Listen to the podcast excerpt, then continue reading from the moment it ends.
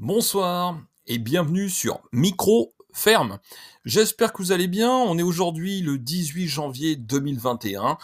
Voilà, il est bientôt 19h dans une petite minute.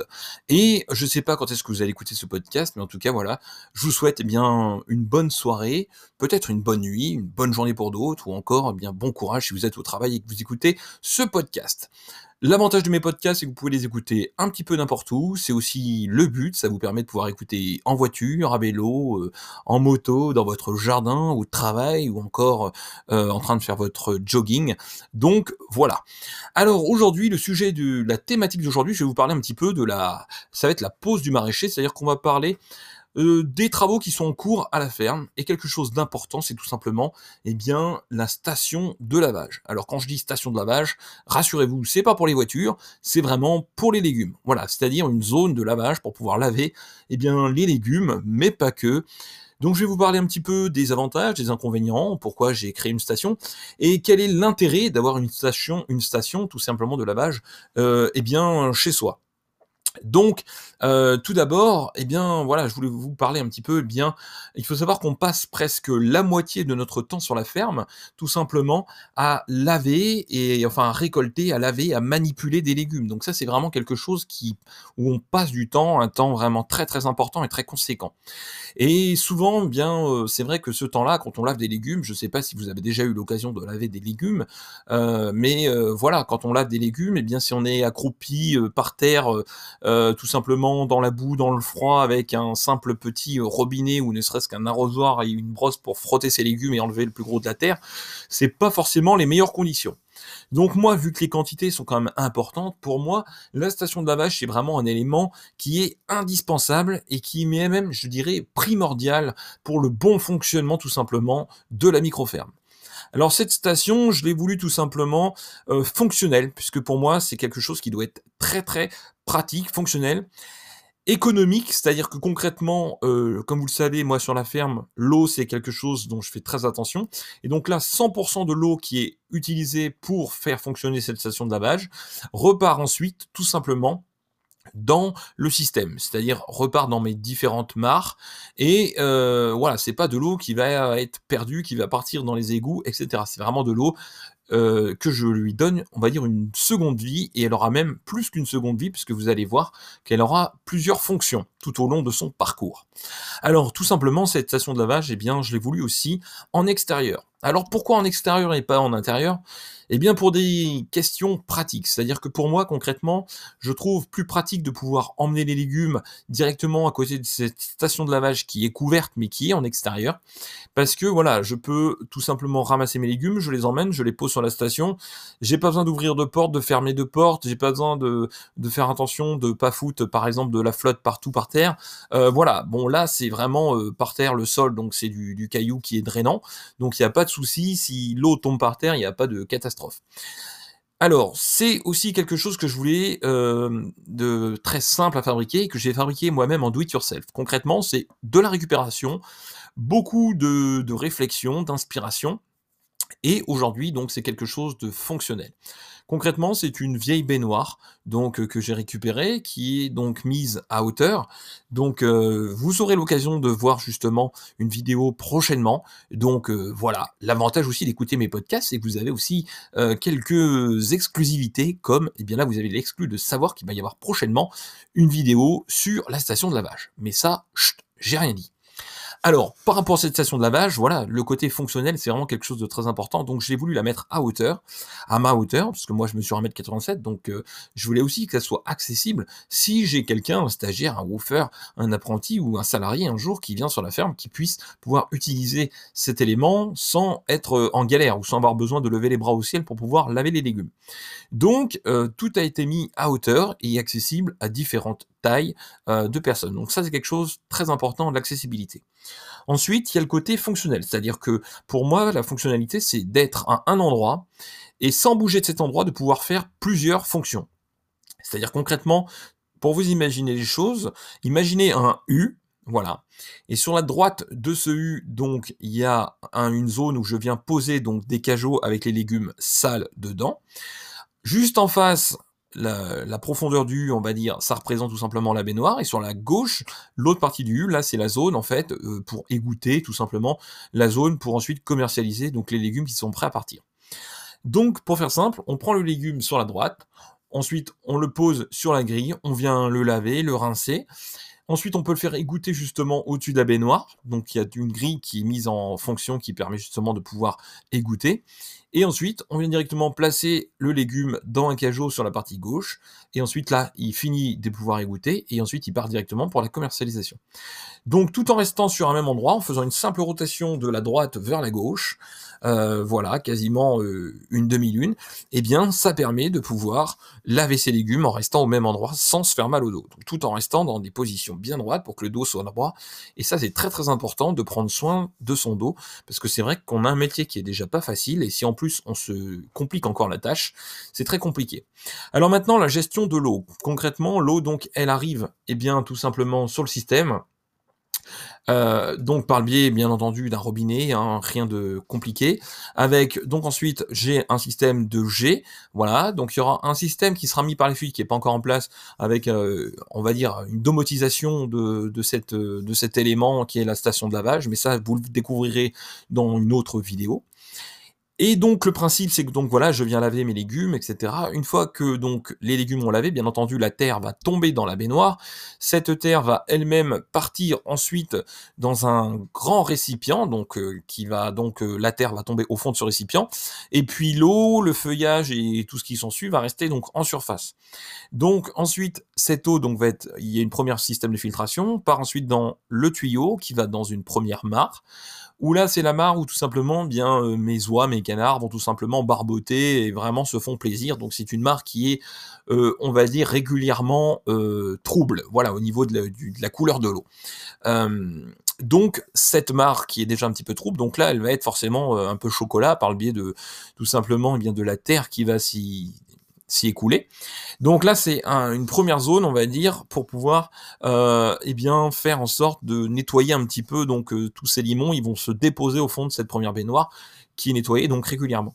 Et ensuite, le surplus, donc euh, voilà, une fois que c'est passé dans cette première baignoire, ça va partir dans la seconde mare, donc une mare un peu plus grande là encore, et cette mare va ensuite elle-même faire une nouvelle filtration. Alors là, on est avec des plantes, il y a un système de phytoépuration, donc c'est quelques plantes voilà qui sont là et qui permettent de pouvoir tout simplement euh, filtrer euh, et nettoyer, on va dire. Alors c'est surtout en fait de de l'eau qui est un petit peu boueuse, hein, donc rien de très euh, méchant. Et comme cette mare est assez grande et qu'elle est conçue de façon à ce que justement les éléments les plus lourds, quand ils arrivent dans cette mare, eux aussi tombent euh, directement au fond d'une mare, enfin dans la partie de la mare qui est la plus profonde. Et ensuite, donc, le reste de la mare, lui, ben, il y a des cailloux qui viennent tout simplement faire finir un petit peu la filtration avec de la pouzzolane, etc., etc. Et puis, donc, il faut savoir que tout ce système est raccordé aussi sur mes eaux, euh, donc des toitures de mes bâtiments, et permet comme ça de pouvoir nettoyer régulièrement, donc à chaque fois qu'il y a des précipitations, eh bien le système dans son intégralité. Concrètement, vous imaginez bien que si je lave des légumes, ça va se déposer dans mes tuyaux un léger, euh, un léger petit, je sais pas, euh, 2-3 euh, mm par exemple, euh, de, petites boues qui peuvent se déposer de terre, hein, tout simplement.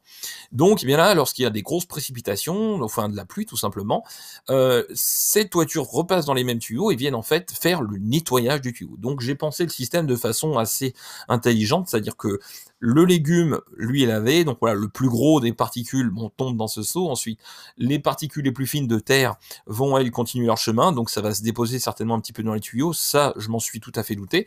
Et pour résoudre ce souci, eh bien là, on passe sur tout simplement la pluie, qui collecte donc des eaux de toiture, qui elles-mêmes passent par ce même circuit pour renettoyer ça régulièrement chaque fois qu'il y a de la pluie. Donc c'est un système qui est résilient, qui est plutôt bien fonctionnel et qui normalement devrait faire ses preuves.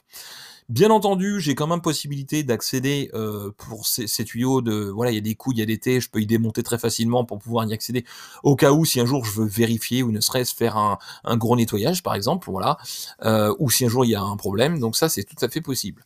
Et puis, euh, donc voilà un petit peu pour le fonctionnement du système, en sachant que donc ensuite, eh bien toutes ces boues qui sont collectées, elles sont réinjectées ensuite euh, directement dans le sur le tas de compost ou dans la permaculture et tout ça, eh bien euh, la terre retourne à la terre, si je puis dire. Voilà.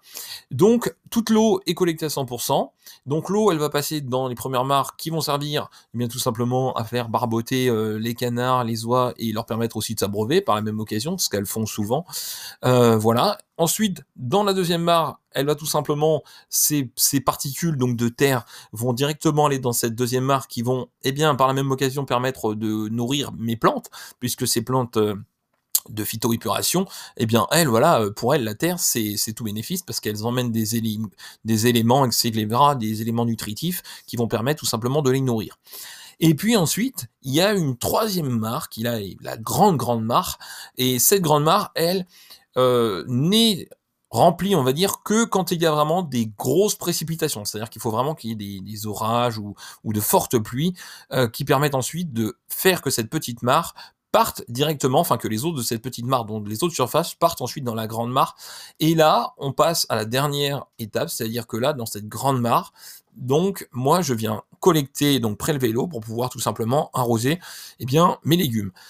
donc là, la boucle est bouclée petite mare alimentation des animaux, deuxième mare phytoépuration, troisième mare directement réinjection donc euh, sur le système. Donc cette eau, en faisant ce circuit-là, donc a le temps de se renettoyer, de se purifier si je peux dire, enfin de redevenir euh, euh, transparente, et donc ensuite eh bien repart dans le système et va arroser donc les légumes. Voilà.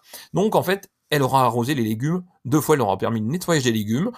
Ensuite, tout simplement, passage par le système que je vous expliquais, et ensuite, deuxième, arrosage des légumes. Donc en fait, voilà, ça sert. Elle aura au, total quatre fonctionnalités, cette eau, donc ce qui est plutôt euh, très intéressant. Et pour moi, le système donc euh, de la station de lavage est vraiment très intéressant et surtout euh, devait être fonctionnel puisque au niveau climatique, c'est vrai que quand on est à l'extérieur en train de nettoyer des légumes sous une pluie battante, eh bien c'est pas top. Donc là, forcément, j'ai mis tout simplement voilà une couverture. Donc ça me permet tout simplement bien d'être à l'abri. Donc ne serait-ce que bien par exemple l'été euh, du soleil, hein, voilà, donc des fortes chaleurs, mais aussi d'être à l'abri des vents dominants et surtout d'être abrité aussi bien en cas d'intempéries, de, précipitations assez fortes. Donc euh, c'est en extérieur, c'est abrité, mais c'est quand même ventilé et euh, donc ça c'est quand même bien parce que c'est vrai que quand on travaille dans un bâtiment, bien des fois l'été ça peut monter très vite en température. Euh, ou inversement, euh, ça peut être aussi très humide du fait de l'utilisation de l'eau en permanence.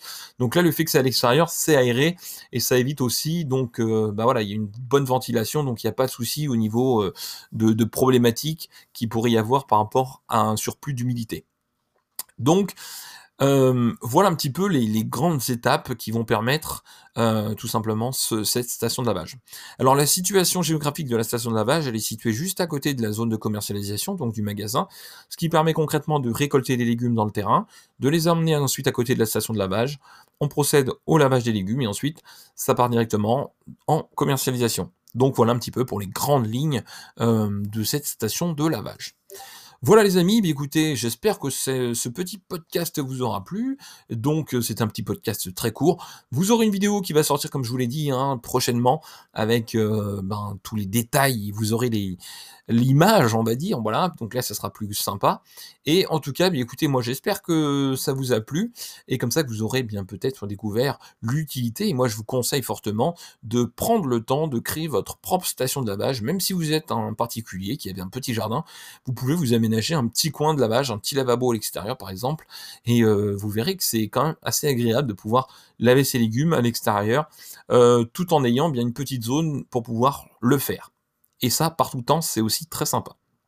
Donc bien entendu, c'est un élément indispensable. Je pense que c'est dommage de négliger cet élément, parce que forcément, travailler euh, par terre dans des seaux avec une brosse à quatre pattes, euh, sous une bâche, ou encore euh, même des fois sans rien du tout, bien c'est vraiment pas terrible. On se fait mal au dos, on perd un temps dingue.